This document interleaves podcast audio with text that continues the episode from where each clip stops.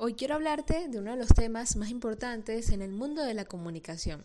Esto es la locución radial y todo lo que compete con este tema.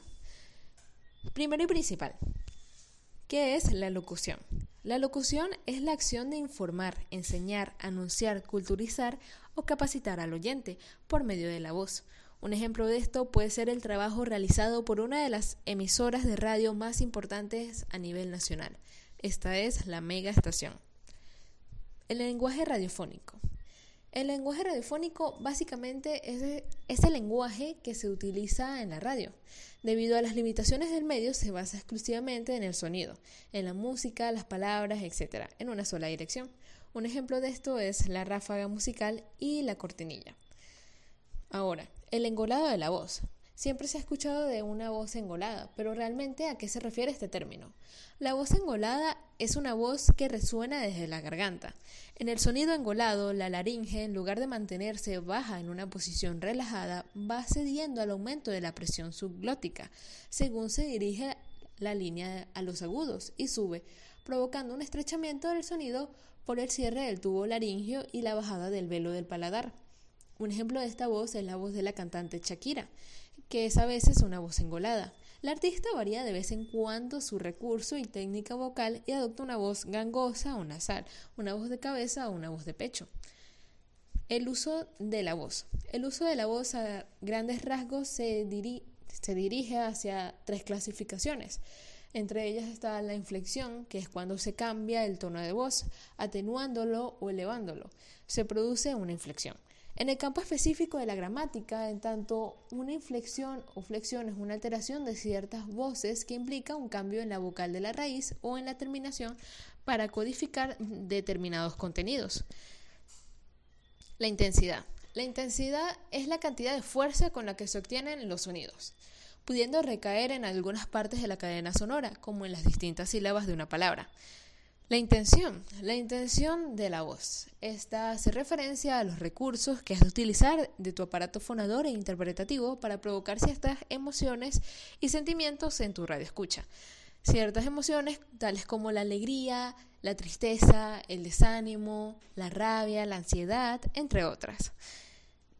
El estilo radiofónico. El estilo radiofónico hace referencia al sonido ambiente en una grabación, conexión o dirección en la que el fondo natural se traduce en efectos sonoros que sitúan y acompañan la acción.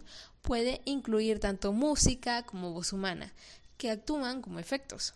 Un ejemplo de esto puede ser el fondo que se utiliza en los programas de reportaje, en las crónicas, en las críticas, los programas de comentarios, editoriales, entre otros.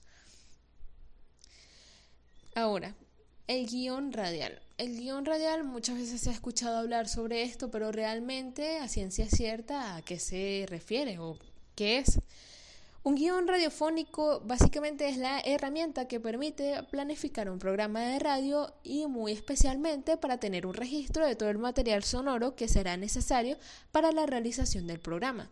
Este se puede clasificar en tres tipos de guiones entre ellos el guion literario, que es aquel que pone por delante el texto que debe leer el equipo de locución y que no incluye las anotaciones técnicas que hacen a la planificación o a las figuras de montaje. Por ejemplo, ya que simplemente indica los momentos en los cuales se debe reproducir música y efectos de sonido. Además, también señala las indicaciones tales como el estado de ánimo que deben representar los locutores. El guion técnico. Las indicaciones técnicas tienen el protagonismo en este tipo de guion de radio, mientras que el texto verbal recibe una importancia moderada y casi simbólica. Por ejemplo, es posible que en lugar de las líneas textuales se indique la idea en un par de palabras. En la radio de la actualidad, este tipo de guion es uno de los más utilizados. Ahora, el guion técnico literario. Este contiene tanta información como sea posible, combinando los dos tipos de guiones recién expuestos. Un ejemplo de la utilización de estos guiones puede ser en los programas de radio infantiles, los programas de radio que escuchan los niños o los programas de radio dirigidos a temas de la ciencia. Ahora, el vocero comunitario. En algunas ocasiones se ha escuchado de esta figura, pero en sí el vocero comunitario es el que también se conoce como el portavoz. Este es el responsable elegido por una persona o una organización para dirigirse a los medios de comunicación y a través de ellos a la sociedad en general.